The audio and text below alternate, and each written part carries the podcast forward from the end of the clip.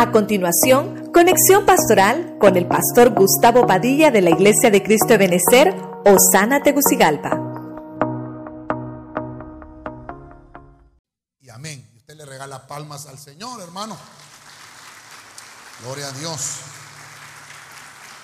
Amén. Así que mandemos el enlace del Zoom, hermanos de televisión, ¿verdad? Para que podamos también los hermanitos que están desde casa. Amén. ¿Por qué vamos a hablar de la mesa de la proposición? Fíjese que eh, desde de que el pueblo de Israel fue liberado, el Señor eh, les dijo, van a hacer eh, una mesa en sus casas por familias, van a participar del pan y se van a comer un cordero, van a hacer una cena en su casa antes de salir del, de Egipto, de la esclavitud, pero pero tienen que comérselo bien rápido, tienen que comérselo tan rápido que no les va a dar chance de que el pan, y no sé si puedo tocar aquí, si puedo tocar, ¿verdad? Van a, van a hacer tan, tan rápido el pan que no van a usar levadura, porque si se ponen a esperar que la masa crezca, les va a agarrar el día y no van a poder salir rápido. Entonces, tienen que hacerlo el pan sin levadura. Entonces se hicieron estos panes y ellos comieron a la mesa participaron del cordero y una vez que comieron, salieron. Salieron apresuradamente. Esa fue una de las grandes señales al mundo espiritual que el pueblo de Israel estaba siendo libre. Entonces, no me tienen aquí el, alcohol ni el gel. Entonces, eh, salieron libres. Y esa fue la señal. Cuando el pueblo de Israel está en el desierto, le empieza a dar el Señor las instrucciones a Moisés de cómo tiene que preparar el tabernáculo. Y entonces eh, hace todos los implementos del tabernáculo, todos los utensilios, la mesa del lavacro que estaba afuera en el lugar santo, que llamó mucho la atención. Pero lo que más me llamó la atención, lo que vamos a ver hoy, es la mesa de la proposición. La mesa de la proposición tenía que estar adentro del tabernáculo, tenía que tener cobertura, tenía que estar adentro, tenía que estar donde estaba el candelabro. Y entonces eh, la proposición significaba esa palabra que se utilizó, la mesa de la presencia le llamaban, o la mesa de la proposición, donde ponían los panes, ponían dos, así como tienen los hermanos acá, tenían seis panes en una ringlera, seis panes en otra. Es, así les dijo el Señor que lo hicieran. Esas tipificaban las doce tribus de Israel. Proposición es aquella palabra que nosotros utilizamos para expresar que estamos considerando algo o que pensamos en ofrecerle algo a alguien. Esa es una proposición. Se refiere cuando yo manifiesto una propuesta a una persona. Por eso es la mesa de la proposición. Es cuando yo estoy determinado a ofrecer un sacrificio a una persona. O cuando yo hago una, una recomendación a una persona. Cada semana, cada semana, todos los sábados, se ponían esos panes. No quería hablar mucho en la introducción, pero mire, me tardé un poquito. Váyase conmigo al primer punto. Está en Levítico 24:5. Dice la traducción del lenguaje actual. Prepara 12 panes de la mejor harina y llévalos al lugar santo. Ponlos sobre la mesa de oro puro. Verso 6. Y acomódalos en dos hileras cada pan, cada pan deberá pesar cuatro kilos y medio. No sé si alguien me saca el dato cuánto es en libras. Cuatro kilos y medio, verso 7. Pon incienso puro al lado de cada hilera y quémalo en lugar del pan como ofrenda quemada en mi honor. Cada pan, no sé si ya me sacan el dato, de cuatro kilos y medio. ¿Se imagina usted cuánto pesaba? 10 libras. un bebé pesa 10 libras, ¿verdad? Un, nacido de un mes, qué sé yo. Imagínese usted, cada pan pesaba 10 libras. Entonces, eso, eso lo que me habla es que la mesa de la proposición es una ofrenda. Lo que vamos a hacer al final nosotros es participar del pan. Vamos a participar del pan primero y vamos a participar del vino. Pero al final lo que queremos ministrar es ese, punto. ¿Qué es lo que estamos haciendo? ¿Qué es lo que venimos a hacer? ¿Qué, ¿Qué, somos nosotros parados frente a una mesa que Dios nos ha preparado para que nosotros participemos de ella? Entonces, lo primero es ofrenda, es una ofrenda. Y es que les estaba enseñando el Señor a, a los israelitas que tenían que alimentar el alma. Esa era una de las simbologías. No era un pan, hermano, para, para que estuvieran comiéndolo en, en toda la semana. No, se ponía el pan en la mesa todos los días de reposo, o sea, todos los sábados. Se ponía el pan y el siguiente sábado se reemplazaba el pan. Vamos a ir avanzando poco a poco con esto. Entonces, lo que tipificaba era que teníamos que alimentar el alma. Pero dice ahí que ese pan es como ofrenda quemada en mi honor. Tenían que quemar algo, pero no el pan. Entonces le dijo, vas a poner un incienso.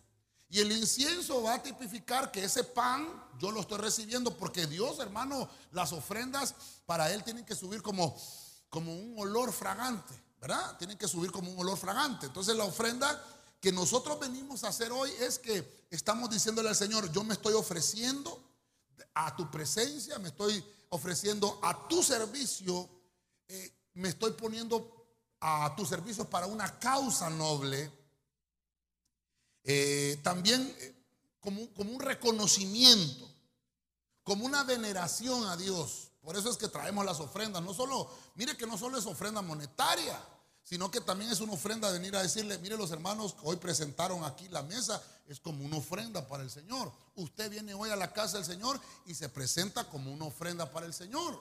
No solamente es monetario, sino que venimos a ponernos delante del Señor como un sacrificio agradable. De la misma manera que nosotros alimentamos el cuerpo, amén. Hay algunos que lo alimentan hasta de más, pero de la misma manera que alimentamos el cuerpo, el cristiano debe alimentar el alma con el pan espiritual del Señor. El pan espiritual, eh, obviamente, es la palabra, el pan espiritual es las cosas que Dios me, envía para que yo me alimente. Porque nuestro Dios, hermano, es un Dios sustentador. Él es nuestro protector, nuestro sustento y Él es nuestro proveedor. Si usted lo cree, le regala esas palmas fuertes al Rey de la Gloria. A su nombre. Amén. Vamos a irnos más adelante entonces. En Hebreos, ahora vamos a ir al Nuevo Testamento. Hebreos capítulo 9, verso 2 versión de las Américas. Porque había un tabernáculo preparado en la parte anterior, en el cual estaban el candelabro, la mesa y los panes consagrados. Este se llama el lugar santo. Diga conmigo, lugar santo. Entonces le decía yo que en el atrio estaba la, la fuente del.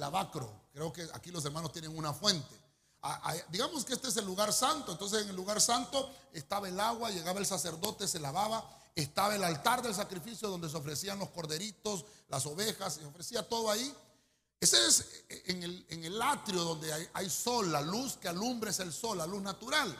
Pero cuando ya ingresaba el sacerdote al tabernáculo, entraba primero al lugar santo. En el lugar santo estaba la mesa. Pero fíjense que Pablo dice ahí, estaba la mesa, oiga bien lo que dice, y los panes consagrados. Creo que hablamos un poquito el domingo pasado de lo que era el camino de la santidad. Una cosa es ser santo y otra cosa es estar consagrado. Una cosa es santificarme y otra cosa es consagrarme. Así rapidito para los que no vinieron, ¿verdad? ¿Qué es santificarse? Es cuando el Espíritu Santo está dentro de mí, como es santo, me santifica. ¿Qué es consagrarme? Es cuando yo digo, ah, me voy a apartar para el servicio específico, específico del Señor. Cuando me aparto yo o cuando aparto algo para el servicio del Señor. Eso es consagrado específicamente para eso. Entonces, mire usted, el pan que hoy se hizo, que los hermanos del equipo A lo hicieron, ese pan está consagrado. Ya conmigo, pan consagrado. Está consagrado para eso. No es para otra cosa. Y es interesante que Pablo lo repite en el Nuevo Testamento. Eso estaba en el lugar santo.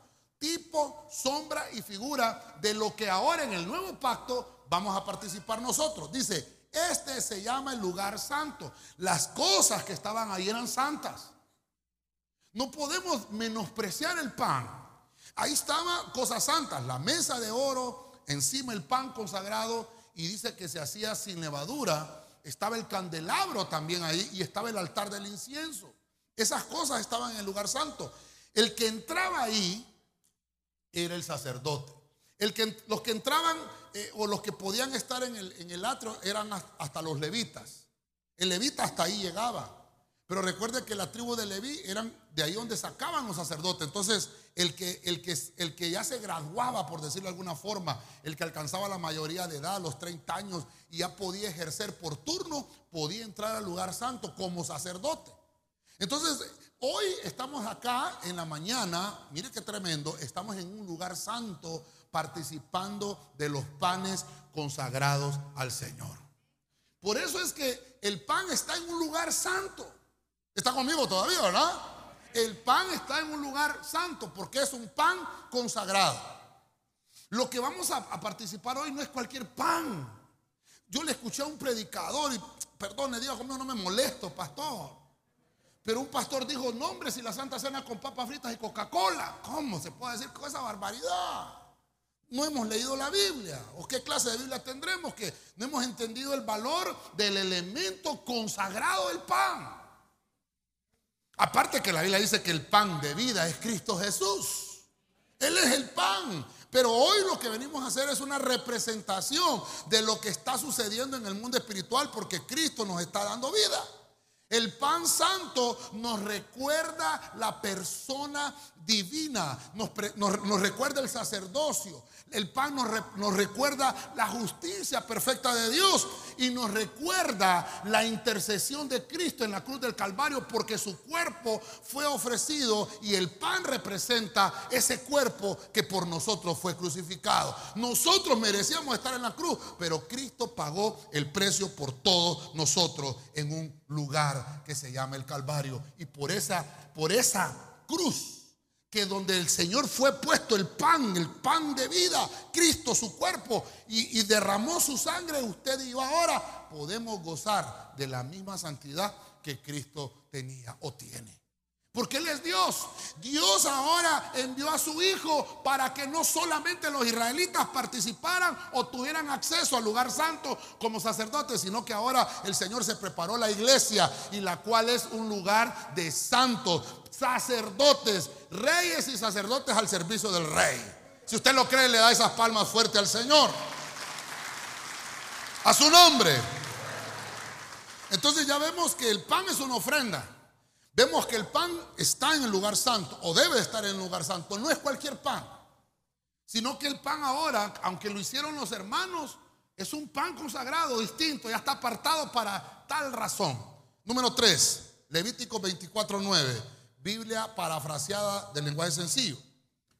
Los sacerdotes podrán comerse este pan, pero deberán hacerlo en el lugar apartado especialmente para eso, porque es una ofrenda muy especial. ¿Está conmigo, hermano? Diga conmigo, ofrenda especial. Hmm. Aquí hemos aprendido mucho en la iglesia. Mucho hemos aprendido. Mucho. Por eso es que estoy tratando de enseñarle ahora esto. Porque antes no tenía, mire usted, como que no, tal vez yo mismo no lo había entendido bien, pero lo que estamos haciendo, hermano, es especial. Por eso es que hasta el culto, hermano, no es que sea el, el mejor culto del mes, no, sino que cada reunión es especial. Pero el que entendamos lo que vamos a hacer es, todavía trae mayor bendición. No podemos poner a cualquiera a hacer el pan. No es cualquiera. En cierta ocasión, hermano, hicimos eh, el pan y, nos dimos cuenta que la persona que había hecho el pan no estaba consagrada. Votamos ese pan. Yo soy el pastor de la iglesia y, la pastora. Estamos a cargo y somos los maestres sala. Y no podemos entregar en sus manos o entregarles a ustedes algo que no está consagrado, algo que no está, porque es para comer. Entonces yo, miren, no es, que, no es que aquí diga, aquí en la iglesia se hace lo que dice el pastor. No, no, no es así. No, el pastor tiene la delegación de decir cómo se va a hacer, pero no es que aquí lo que dice, no, es lo que dice Dios. Amén, hermano. Nos deshicimos del pan. Porque es una administración. Con eso no se juega. Yo tengo que ministrarle a usted. Mire usted lo que estamos. Un lugar santo. Y más ahora que los hermanos, no sé, ¿verdad? Los hermanos se disfrazan como astronautas para hacer el pan, hermano. Se ponen un chal, ¿cómo se llama eso? Traje de bioseguridad, se ponen una careta, guantes, hermano, mascarilla. Yo no sé cómo miran la masa los hermanos a Porque, hermano, esto, esto es especial. Hermano, ¿qué me costaría a mí? Hermano, me comprarse un par de galletas allá afuera, hermano, y póngale una Coca-Cola a los hermanos. Y ahí, ¿qué es tú? así, así, hermano. Perdón, está conmigo, hermano. Este es comer el pan. Porque la dieta del sacerdote es diferente a la dieta de los que tienen allá afuera. Y usted es sacerdote. El pan ya estaba estipulado en el Levítico que el pan una vez que ya, oiga bien esto, una vez que ya había sido ofrecido a Dios, entonces decían, van a tener que cambiar el pan los sábados. Va a entrar el sacerdote al lugar santo porque el pan ya cumplió su propósito. Entonces van a cambiar el pan, lo van a reemplazar. Entonces el sacerdote tomaba la bandeja de pan. Ay, que no quiero hacer un desastre aquí. Se llevaba el pan y dice ahí, los sacerdotes van a poder comerse este pan que fue ofrecido a mí. ¿Está conmigo, hermano? Se lo van a poder comer, pero cuando diga el Señor, no cuando yo quiera, cuando diga el Señor, deberán hacerlo en el lugar apartado especialmente para eso. ¿Cuál es el lugar apartado? Ah, pastor, solo en la iglesia puedo participar del pan. No, también en casa lo puede hacer.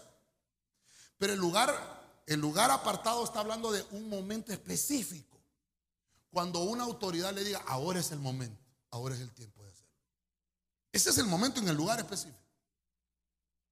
¿Me estoy dando a entender, iglesia? Entonces el sacerdote tomaba el pan, salía, porque ese pan fue ofrecido al Señor primero como una ofrenda. Yo creo que ahora estamos los servidores entendiendo mejor, ¿verdad? Lo que hacemos eh, domingo, cada primer domingo del mes cuando hacemos el pan. Esto es lindo, hermano. Esto es lindo. Entonces el sacerdote se come el pan. Se lo comía, obviamente, en el tiempo que estaban en el desierto se comían el pan y, el Señor lo que les estaba enseñando ahí es que el sacerdote tiene una dieta espiritual específica, que no puede comer cualquier cosa porque es sacerdote, que no puede estar comiendo de cualquier cosa que le entreguen porque es sacerdote. Amén, hermano. Entonces lo mismo, ahora me toca a mí como pastor, no es que vamos a hacer un tabernáculo y vamos a estar eh, haciendo cada sábado los reemplazos del pan, no, sino que ahora tenemos que pasar esa sombra y figura que Dios enseñó en el pasado para que nosotros lo apliquemos en nuestra vida cotidiana y cómo tenemos que vivir como reyes y sacerdotes. Entonces, usted al, al participar del pan, se está santificando. Porque el pan ya fue consagrado, pero es santo. ¿Me estoy dando a entender, hermanos? Por eso, qué terrible cuando Jesús le dice a Pedro, porque Pedro está escuchando que el Señor dice, me tengo que ir a la cruz, tengo que ir a morir. Y Pedro le dice que tal cosa no te acontezca. Apártate de mí, cachudo, le dijo, hermano. Porque Cristo sabía que lo que tenía que hacer era, era especial. Tal vez Pedro no lo entendía. El pan representa un alimento básico. En, nuestra, en nuestra canasta familiar el pan es básico. Entonces pasémoslo ahora a lo espiritual. El pan es el alimento básico de una dieta espiritual del cristiano. Específicamente cuando estamos hablando de la Santa Cena. Por eso, hermanos, fíjense que yo, yo tengo eh, conocidos que van a otras iglesias y le pregunto yo, ¿y, eh, participan de la Santa Cena? ¿Qué es eso? No participan de la mesa. Entonces, ¿cuál es tu dieta espiritual? ¿Qué estás haciendo? No te estás consagrando al Señor, no estás renovando pactos con Dios, no haces la señal al mundo espiritual que la iglesia hace. Porque la que se casa, la iglesia que se casa, la iglesia que es la esposa, que va a ser la esposa, la iglesia novia, que va a llegar a ser reina, participa de la mesa. Y es la que hace señal con el pan y con el vino, que es la iglesia que se va en el arrebatamiento con el Señor. El propósito de participar del pan, de la proposición, era que el sacerdote tuviera siempre una dieta espiritual. Lo que vamos a hacer hoy es recordar, hermano, no cualquier cosa puede comerse.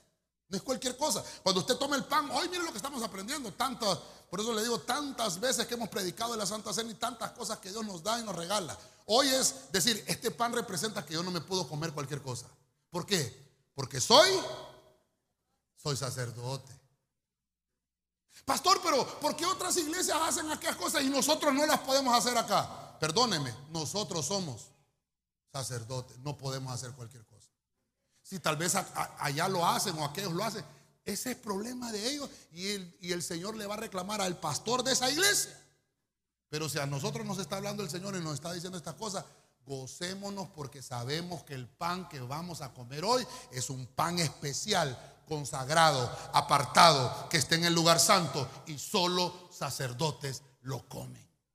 Si usted es sacerdote, dele palmas al Señor. Amén. Mire, avanzamos, avanzamos. Primero Samuel 21:6. Reina Valera 1960. Así el sacerdote le dio el pan sagrado. Porque allí no había otro pan. Estamos, hablando del versículo que leímos al principio en Lucas, que Jesús está hablando cuando David comió del pan. Entonces, aquí es la historia real que dice, ahí no había otro pan sino los panes de la proposición, los cuales habían sido quitados. Oiga bien esto.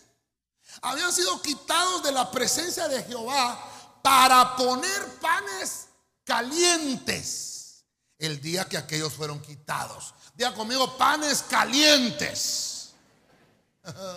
¿Se come un pan duro usted? ¿Ah? Yo me acuerdo de mi abuelita que Dios goce. Me decía mi abuelita, ya te hice cafecito, me decía. Anda, tráete el pan. Lleva la trucha. Trucha, ¿verdad? Sí, trucha, pulpería. Y, compraba pan, hermano. Y, y, la señora a veces me daba un pan duro, hermano. Y mi abuelita se enojaba. Así tiene la conciencia la mujer, decía mi abuela. Me recuerdo yo, bien, hermano. Fíjense que me mandaron, no sé, un hermano discipulador fue que me lo mandó, me mandó una foto donde sale un gato así como enojado, que dice, hay gente que dice que, ¿cómo puedo agradecerte? Y no saben que existe el café con pan, Es que dicen que el café con pan es como un culto sin ofrenda, hermano, así dice, ¿verdad? Un café sin pan es como, imagínense. Es que sin café es imposible agradar al Señor.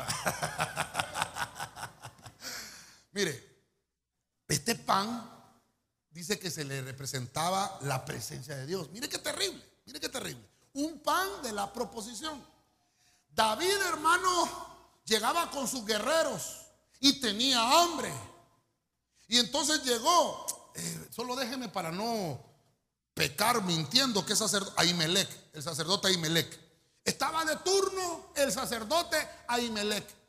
Llega David y dice David, tenemos hambre, mis hombres no han comido, venimos de la batalla, venimos cansados y necesitamos comer algo. Y por eso Cristo lo menciona en el Nuevo Testamento. Si David comió de ese pan, porque no habían otros panes ahí, porque ese pan solamente es para, para. Ahí David era sacerdote. Aquí le traen los chicharrones entonces. Entra David y, por eso le traigo el versículo donde pasó específicamente eso. Entra David y dice, tengo hambre, no me pueden dar algo de comer, ¿qué hay de comer acá? Entonces acababa de haber, el cambio de turno. Había amén hermano. Entonces, ¿qué pasaba? Se quitaban esos panes y se ponían unos panes nuevos, calientes. Entonces dice ahí, el sacerdote le dio el pan sagrado. No había otro pan, sino que los de la proposición, los cuales habían sido quitados de la presencia de Dios para poner los panes calientes. Entonces, ya habían sido ofrecidos a Dios. Entonces, ahora cómaselo. ¿Está conmigo, hermano? Recuerda que David, estamos hablando que David Hoy estamos dos mil años después de Cristo, ¿verdad? Entonces sería, hace tres mil años pasó esto. Porque David es un parteaguas de la historia. Hace tres mil años pasó esto. Hace tres mil años David llegó queriendo comer algo y dárselo a sus guerreros. Y sabe qué, si usted lo lee en su casa, cuando el sacerdote le entrega los panes a David, le dice, aquí están, comete esto, porque ya fueron ofrecidos al Señor, ahora sí te los puedes comer. Entonces viene David y dice, hey, ¿quién no ha probado mujer? Porque si probaron mujer no pueden comer del pan. Hmm. Está complicado esto, hermano. Y entonces, algunos, algunos creo yo que no participaron porque esa era una ley. Mire que estoy hablando del Antiguo Testamento, hágala así. ay, en el Antiguo Testamento. Entonces, David les dio esa orden. Si ustedes probaron mujer primero, mire qué terrible, no pueden participar de este pan. ¿Qué es lo que nos está hablando? Le vuelvo a repetir, es una sombra y figura de lo que ahora eh, podemos hacer ahora y lo que vamos a participar y lo que hacemos cada vez que venimos a la mesa. La presencia de Dios es, es. Cuando dice voy a cambiar este pan para que poner otro caliente, es permanecer fresco. No les puede estar prestando al Señor o dándole al Señor ofrenda mojada o húmeda o ofrenda mojosa o ofrenda dura o de mala gana. Amén, hermano. Sino que lo que le tenemos que dar al Señor es lo fresco, lo mejor. Amén. Y eso es lo que representa el pan. Por eso es que, ¿quién fue el que tuvo Santa Cena el mes pasado? El F, ¿verdad? Le tocó. Imagínense, hermanos del F, sobró pan ahí. Sí, con ese, démosle. No, no ser otro pan. ¿Está conmigo, hermano? Tiene que ser otro pan. Cuando ya terminó el servicio de Santa Cena, díganme los servidores. Cuando ya terminó el servicio de Santa Cena, cuando ya se sirvió a toda la iglesia y salimos, terminó el culto y me dicen, pastor, sobró este pan. Ah, entonces podemos leer 1 Samuel 21.6. Ya el pan fue ofrecido, cómaselo, puede comérselo. Es que mira qué rico el pan. Es que hermano que así me dice, pastor, qué rico y con café, ¿verdad? Y como, ya sabe que ahí va, ¿verdad? que le va a decir que sí, ¿verdad? Está bien. Pero después de que ya haya sido ofrecido al Señor. ¿Está conmigo, hermano? Dele palmas al rey, hermano.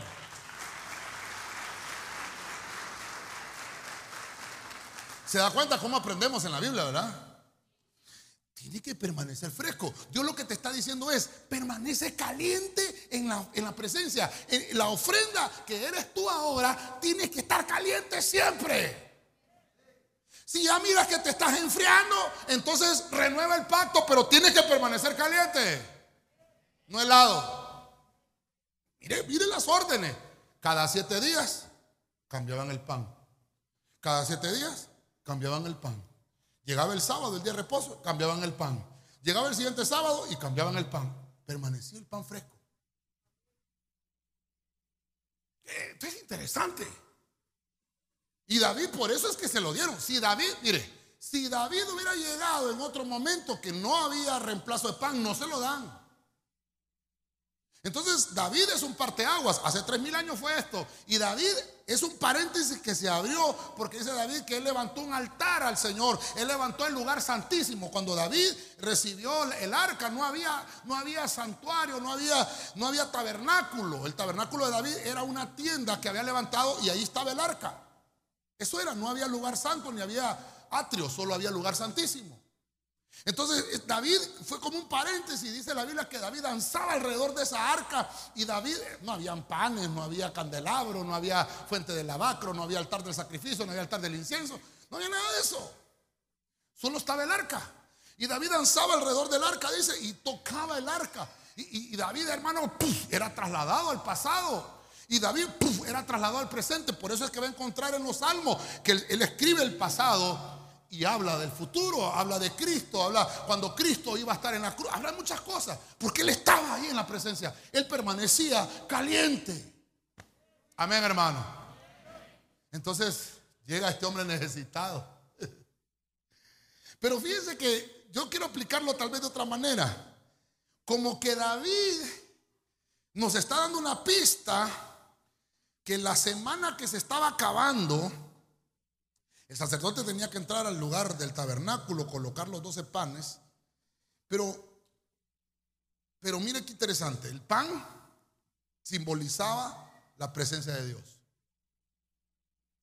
Y entonces David como que nos estaba enseñando que la necesidad que él tenía espiritual, vamos a ponerlo así, porque al comer el pan consagrado yo también me santifico y me consagro, voy a, voy a tomar ese ángulo. Es que David estaba diciendo, yo quiero estar consagrado, yo quiero estar santo. Deme ese pan porque ese pan es para los sacerdotes. Y David no era sacerdote. ¿De qué tribu era David? ¿De la tribu? ¿De la tribu? ¿Y por qué le permitieron comer pan? Sí, ya leímos que Cristo le está diciendo en Lucas, este pan solo se lo comen los sacerdotes. Porque David era un paréntesis, donde él fungía como sacerdote. Ya le dije yo, él danzaba alrededor del arca como sacerdote. El único que entraba, imagínate qué bonito lo voy, a, lo a poner aquí. Atrio, la fuente del lavacro, lugar santo, el pan, la mesa de los panes. Y en el lugar santísimo, el arca del pacto. Entonces vamos a hacer como que este es el arca del pacto. David no tenía esto, solo tenía el lugar santísimo. Aquí en el atrio llegaban los levitas, los levitas llegaban hasta acá. Un levita no podía entrar al lugar santo. Entonces el levita se graduaba de sacerdote, entonces ya podía entrar al lugar santo. Pero el que entraba al lugar santísimo, ¿quién era? El sumo sacerdote. Una tacita de café al final para los hermanos. Entonces el sumo sacerdote entraba hasta allá una vez al año. ¿Se da cuenta? Son graduaciones. Y David, hermano, entonces Ahimelech, que es el que está ahí, el que está de turno en 1 Samuel 21.6, ah, los que anotan todavía, ¿verdad? Pueden apuntar 21 del 1 al 6, para que usted lo lea desde el versículo 1. Ahimelech había visto a David danzando. Había oído todo lo que Dios hacía a través de David y dijo, si éste entraba directamente al lugar santísimo y danzaba en el arca, ¿cómo se le va a negar? ¿Cómo se le va a negar el pan? David, comételo. Lo único que revisa, estos muchachos cómo vienen. Y se lo comieron. Está conmigo, ¿verdad? Habían sido quitados de la presencia del Señor para poner los panes calientes. Mire qué lindo eso. Una vez que ya se ofreció y una vez que ya pasó la, la ¿cómo se llama? La presentación de, de la ofrenda, puede participar con libertad y comerse. No es que voy a guardar este pan que quedó desde enero. Este quedó desde antes de la pandemia, fíjese pastor aquí. Este no tiene COVID porque no había COVID entonces. No, hermano, ya no se puede, hay que hacer uno nuevo. Ya comió pan nuevo. El Señor nos está hablando entonces que el pan de la mesa de la proposición representa esa presencia divina entre Dios y el pueblo y también representa una provisión continua del Señor. Quiere decir que sábado a sábado, sábado a sábado que se cambiaba el pan era que cada vez que terminaba el ciclo de siete días comenzaba uno nuevo y Dios mandaba las cosas nuevas. Cada vez que ya se iban enfriando las cosas, Él tenía que poner algo nuevo. Eso representa también que usted hoy que ha venido a la casa del Señor a celebrar la mesa del Señor, si vino sin fuerza, va a salir con fuerza. Si vino derrotado, va a salir en victoria. Si vino triste, va a salir alegre porque se empiezan a renovar todas las cosas en la presencia del Señor. A su nombre. Ok, le dije que son los cinco puntos. Yo hasta aquí había llegado. Diga conmigo congregación. Vamos, primera de Crónicas 9:32. Versión oso. Y algunos de los hijos de Coat y de sus hermanos tenían el cargo de los panes de la proposición, los cuales ponían por orden cada sábado. ¿Está conmigo, hermano?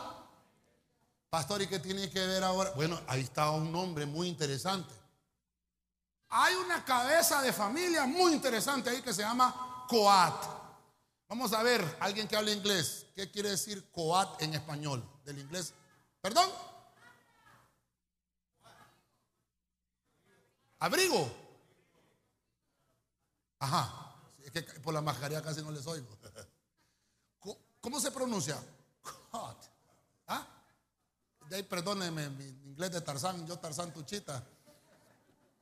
Quiere decir abrigo. ¿Sabe usted qué quiere decir en el original? Saco. Saco, o sea, algo con lo que yo me cubro por eh, los ambientes externos. E, eso es el significado bíblico. Y cuando sigo buscando esa palabra, Coat, es un nombre, significa saco, vestidura, significa asamblea y significa congregación. Diga conmigo congregación. Y por eso lo puse ahí. ¿Quién era el encargado del pan? Coat. ¿Quién era el encargado? El que se congrega. ¿Está conmigo, hermano?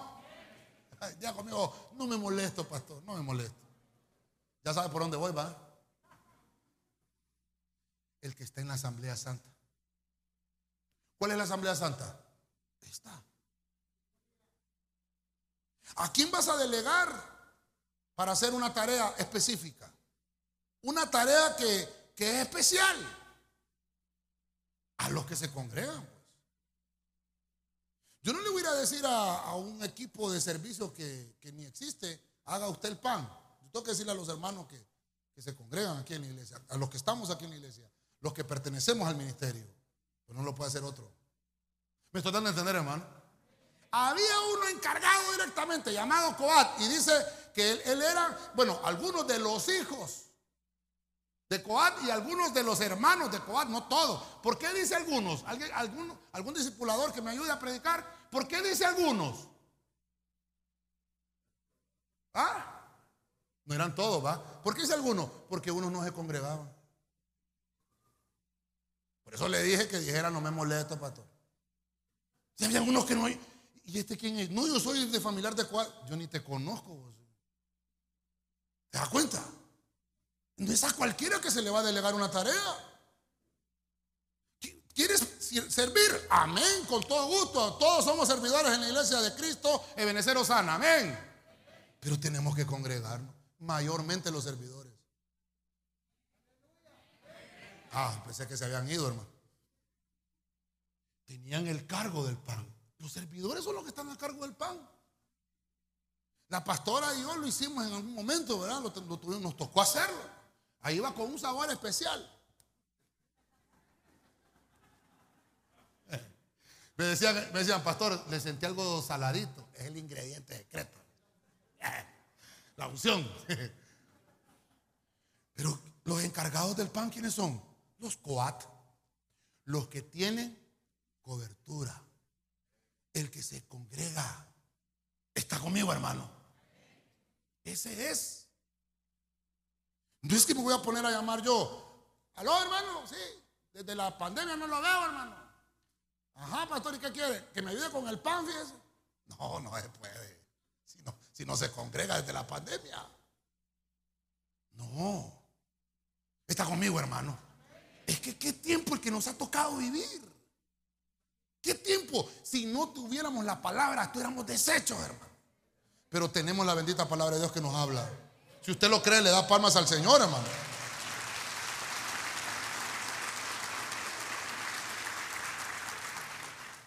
Estamos llamados a estar preparados para la adoración a nuestro Dios todos los días de nuestra existencia. Con pandemia o, o sin pandemia. Todos los días. Yo ahí estaba en la casa, yo estamos en julio, estamos ahorita, ¿eh? Yo me recuerdo el año pasado, ahí estaba en mi cuarto, el televisor de, la casa ahí, hermano, agarra el pan ahí, dámelo. ni los miraba. Nunca dejamos de hacerlo. Y, y felicito a todos aquellos que lo hicieron desde su casa, aún estando en pandemia. ¿Se da cuenta lo interesante de esto y lo importante? Ahí en casa. Y, hasta, hasta les, mandamos los videos cómo hacer el pan. Yo creo que ahora todos somos especialistas en hacer pan sin levadura. Rico, hermano, tan rico que es ese pan, ¿verdad? Y me va a decir usted, pastor, pero ese es solo para la Santa Cena. Ya le expliqué. Hay uno que usted lo puede consagrar específicamente para la Santa Cena. Usted quiere hacer pan, hágalo en su casa y cómaselo cuando quiera. Amén, hermano. ¿Por qué no, porque no lo consagró para la Santa Cena? Pero para la Santa Cena tiene que hacer un pan nuevo calientito. ¿Está conmigo, hermano? Calientito. Mire qué lindo esto, hermano. ¿Cómo hay Biblia? Porque yo decía yo, ¿cómo le explico a los hermanos? Y fui encontrando los, los versículos. Aquí está. Eso es lo que tenemos que hacer porque es una sombra y figura de lo que ahora hace la iglesia. Amén, hermano. Cuando el Señor va a preparar la mesa y sabe que va a la Pascua, le dice a los discípulos, vayan donde fulano de tal, van a ver un hombre que lleva un cántaro, sigan a ese hombre y díganle, el Señor quiere el aposento de tu casa porque ahí va a celebrar la mesa y me preparan todo. El Señor, hermano, ¿cómo se llama eso? No hacía las cosas sin preparación. Él tenía todo planificado, planifica las cosas. Él sabe lo que va a pasar adelante, entonces lo planifica desde antes. En el presente Él está trabajando porque sabe lo que va a hacer en el futuro.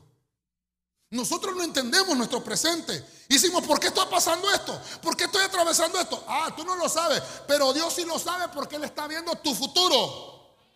No lo entendemos, solo tenemos que obedecer. ¿Qué le dijeron a Abraham? Sal de la tierra de tu padre, de tu parentela y muévete a la tierra que yo te voy a mostrar. Fin del mensaje.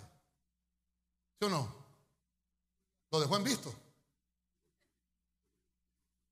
Y dijo Abraham, se me fue la señal.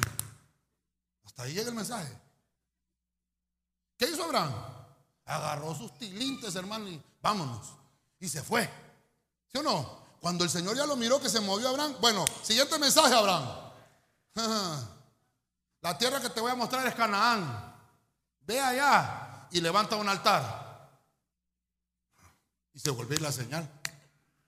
Y porque esperó Dios que lo volviera. ¿Me estoy tratando de entender, iglesia? Y fue Abraham y levantó un altar. No sabía qué es lo que estaba haciendo el Señor con Abraham. Estaba declarando que el lugar donde Abraham levantó un altar, Dios iba a instalar una nación llamada Israel. ¿Hace cuánto? Hace cuatro mil años fue eso. Hace cuatro mil años. Abraham se movió de Ur de los caldeos hacia Canaán, pero Abraham no sabía por qué. Él solo obedeció a Dios. Cuando ya Abraham está ahí, él le empieza a dar algunos, algunos datos todavía eh, más, o le empieza a dar más datos a Abraham, pero no le dio todo el plan. Entonces lo mismo nos toca a nosotros. El, Señor dice, hermano, haga tal cosa. Pastor, pero si haga eso, dice el Señor. Y si no lo hago, esa es cosa suya. Pero es que fíjese, es que no pregunte, solo hágalo, hermano.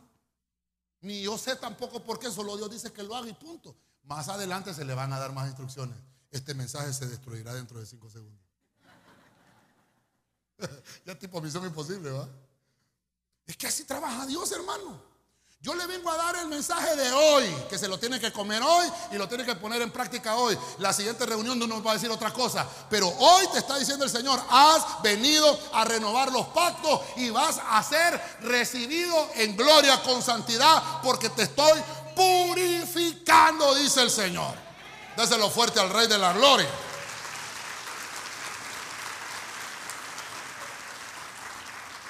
El encargado era Coat, no había otro porque significa el que está bajo cobertura. No le dieron a otro la tarea. Le dieron el que se congrega, el que está ahí caliente. Va a poner panes calientes y él está más helado que el pan.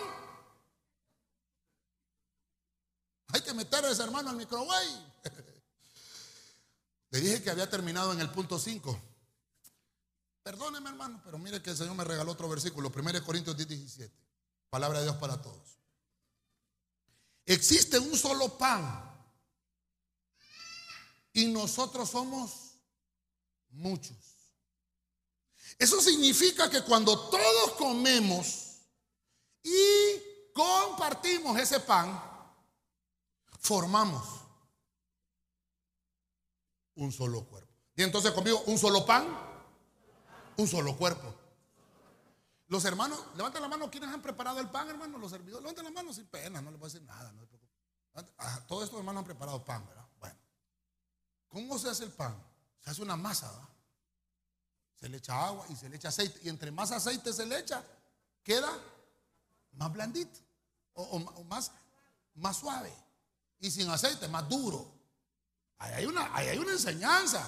Sin aceite usted es duro, pero con aceite blandito. Enseñanza, fácil. Y se agarra, ¿verdad? Y se le echa sal. Y porque la Biblia dice que nosotros somos la sal de la tierra la que le da sabor. Entonces le da sabor, pero sal de la bolsita, no de la otra. Y, lo prepara, ¿sí o no, hermano? Y hace la masa. Y de esa masa empezamos a hacer los panes. Se hacen, se hace, y, se le pasa el rodillo, se, se quita el estrés. No se imagina que es el marido, no que la masa. Ahí está. Y ahí, hermano, ahí se parten los cuadritos. En cuadritos lo hacemos, ¿verdad? Mire, bonito. Una sola masa se mete al horno. O yo le, hasta en fridera se puede hacer si usted no tiene horno en una fridera. Saque el pan de una sola masa. Hoy vamos a participar todos de ese pan, de una sola masa que se hizo. Mire el significado. Bueno, esto, no es, vaya a comprarse unas galletas allá afuera, hermano. No es así, hermano. estoy dando a entender, iglesia. Porque eso significa unidad con Dios. No es aquí a la carrera, hermano. Ya me quiero comer ese pan y a rato le voleo, hermano. Ahí me lo guardan a la salida, hermanos. Ya vemos que ya después del culto sí me lo puedo comer. Eso significa una sola masa. Que me estoy haciendo uno solo con Dios. Pero lo interesante es que también todos aquí somos cuerpo de Cristo. Amén, hermano. Entonces, como todos somos cuerpo de Cristo, todos somos una sola masa. Si usted es hermano mío en Cristo, es de la misma masa. ¿Está conmigo? Pero al comer el pan, ¿qué pasa? Me uno a la masa. Por eso es que es importante. Por eso es que hay hermanos que, pastor, yo no voy a, yo no voy a participar de la mesa porque es que estoy enojado con el hermano. Bueno, entonces arréglese. Hasta nosotros mismos decimos, yo no puedo participar de la mesa porque me agarré de la creña con... No, es la misma lógica, ¿verdad? Es que estoy peleado con aquel, no puedo participar. Arréglese. Pero no deje de participar. Comer del pan santo, ese pan que está en el lugar santo, es una manera de restaurar nuestra unidad con Dios y con todos los hermanos en Cristo. Cuando yo estoy participando del pan, cuando yo me como el pan, estoy haciendo una señal al mundo espiritual. Ya dijimos, ¿verdad? Que me estoy santificando porque es un pan consagrado, porque tengo cobertura. Mira todo lo que hemos visto. Pero también significa que estoy restaurando mi unidad con el hermano. Y restaurando mi unidad con Dios. ¿Y si no lo hago? ¿Y si no lo hago? ¿Qué señal estoy haciendo al mundo espiritual? Por eso es que le digo yo, hermano, si yo deseara que todos los cultos que nos veamos fuera Santa Cena. Este es hermoso. No es que solo hoy lo podemos hacer, obviamente está estipulado que hoy lo podemos hacer y cuando Dios nos pone el, sentido y vuelvo a repetirle y que haya pan ahí, no es que a la carrera van a los hermanos que no hayan donde poner el dulce a buscar pan, no, hay que hacerlo con preparación. Ya le decía, Cristo le dijo a los discípulos, vayan y preparen el lugar, ah, para que cuando yo ya llegue esté todo listo. Una vez creo que sí, eh, eh, Dios nos habló, ¿verdad? Habíamos tenido un domingo Santa Cena y nos volvimos a ver el martes. Y yo no sé, hermano, extraordinariamente el Señor, una atmósfera tan linda que hubo ese martes.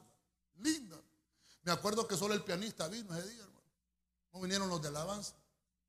y el culto estuvo mejor. Y hermano, y le digo a la pastora, quedó pan del domingo ahí, del pan que se consagró para la Santa Cena. Ahí, ahí. Contemos cuántos hay, porque es que los hermanos de Bernabé, ahí estamos, ¿verdad?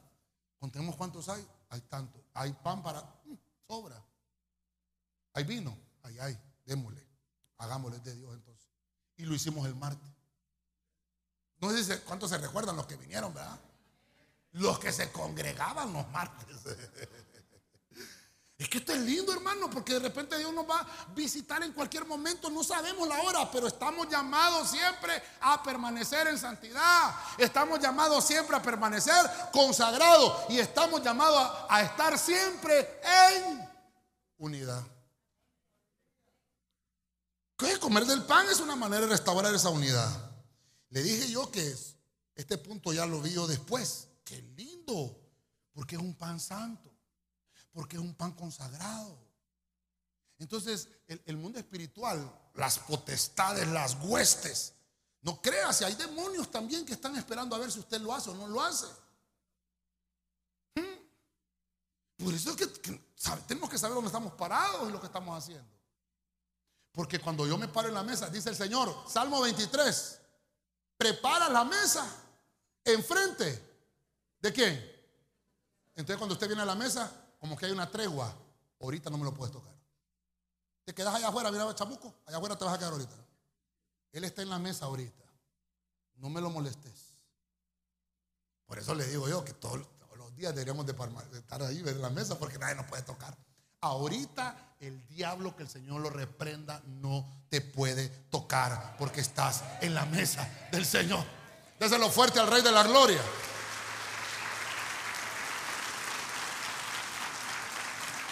Termino.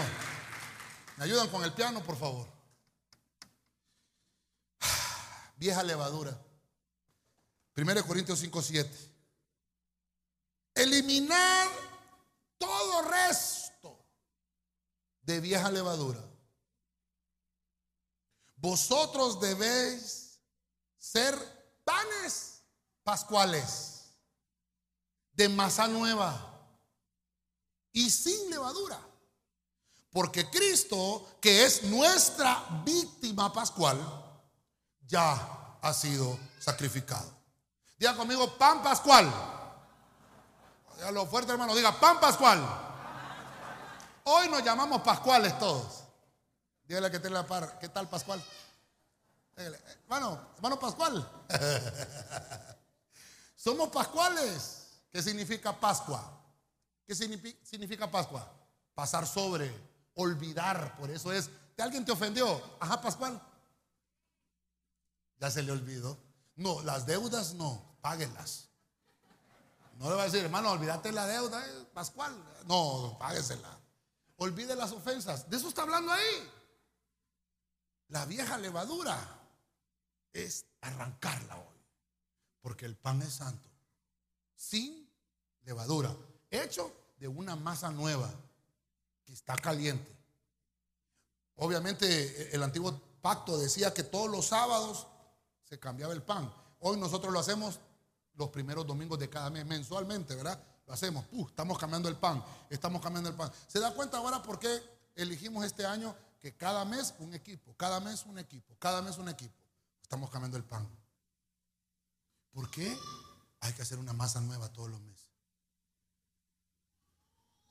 Hoy estamos comenzando un nuevo semestre este año 2021. Los hermanos del equipo A hicieron la mesa de enero, la primera mesa. Hoy, mire, como nosotros lo hacemos mensualmente, otro equipo lo hizo el siguiente, otro equipo el siguiente. Pero ahora ellos, a los seis meses cabales, en un ciclo nuevo, masa nueva, sin levadura. La levadura eh, significa muchas cosas. Puede ser cosas que te estorben, que no te dejen avanzar.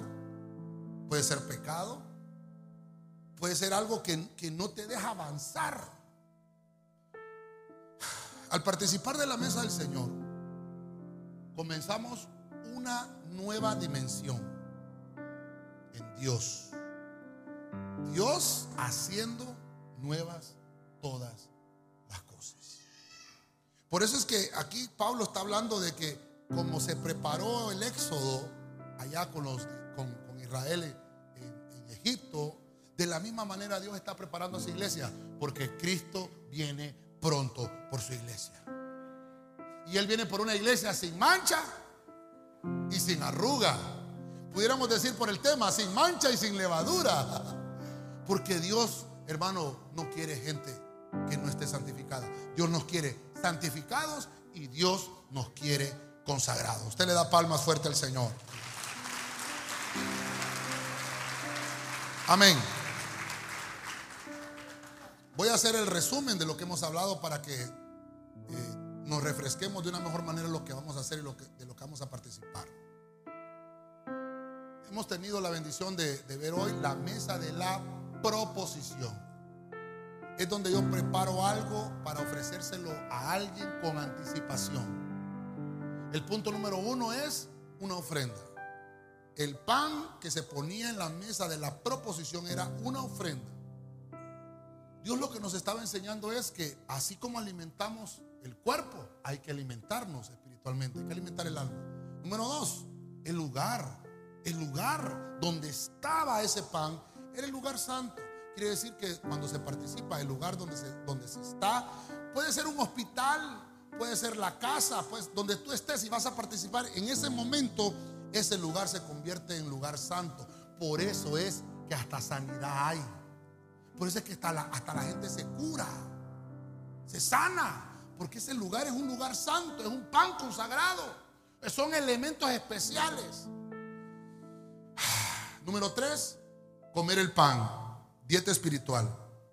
Esto nos habla de que así como el sacerdote, porque era el sacerdote el que entraba, no era cualquiera, Dios le estaba dando una señal. El único que puede comer de ese pan son los sacerdotes, porque la dieta de ellos es especial. Uno que fue llamado para sacerdote no puede comer cualquier cosa. Por eso es que nosotros, hermanos, como iglesia de Cristo, no podemos comer cualquier cosa, hablando espiritualmente. No podemos consumir cualquier cosa, no podemos consumir lo que el mundo te ofrece. Hay que tamizarlo, porque no podemos estar consumiendo cualquier cosa. Por eso, pero es porque eres sacerdote. Hay que entenderlo, porque eres sacerdote. Número cuatro, el pan de la proposición significa presencia de Dios. Y dice la Biblia que cada sábado los encargados de hacer ese cambio hermanos, lo hacían todos los sábados y, cambiaban el pan porque se había enfriado para poner un pan caliente. Significa que tenemos que permanecer frescos siempre en la presencia de Dios. Él no quiere que seamos tibios. Él quiere que seamos frescos. Él quiere que estemos siempre encendidos en la presencia del Señor. Número 6, perdón, número 5. ¿Qué significa ese pan? Congregación. El encargado del pan era Coat. Significa cobertura, abrigo, saco, significa asamblea, aquel que se congrega, aquel que está bajo cobertura. Ese significa congregación, el que está en una asamblea santa porque el pan es santo. Número 6, vimos también que es un solo pan, que de una sola masa sale un pan. Y eso significa que cuando participamos del pan estamos restaurando la unidad con el hermano y estamos restaurando nuestra unidad con Dios. Y por último, el último punto, el 7, dice la Biblia que tenemos que eliminar la vieja levadura. Porque Dios hace una nueva masa todos los días que nos reunimos. Es que participamos del pan y pasamos a una nueva dimensión. Eso es lo que nos enseña la mesa de la proposición.